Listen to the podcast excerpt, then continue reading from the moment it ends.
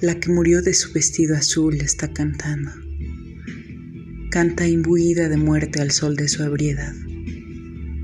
Adentro de su canción hay un vestido azul. Hay un caballo blanco.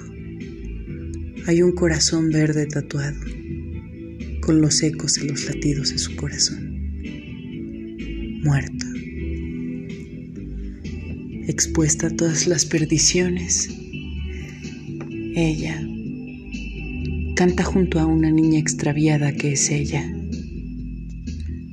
su amuleto de la buena suerte. Y a pesar de la niebla verde en los labios y del frío gris en los ojos, su voz corroe la distancia que se abre entre la sed y la mano que busca el vaso. She sings.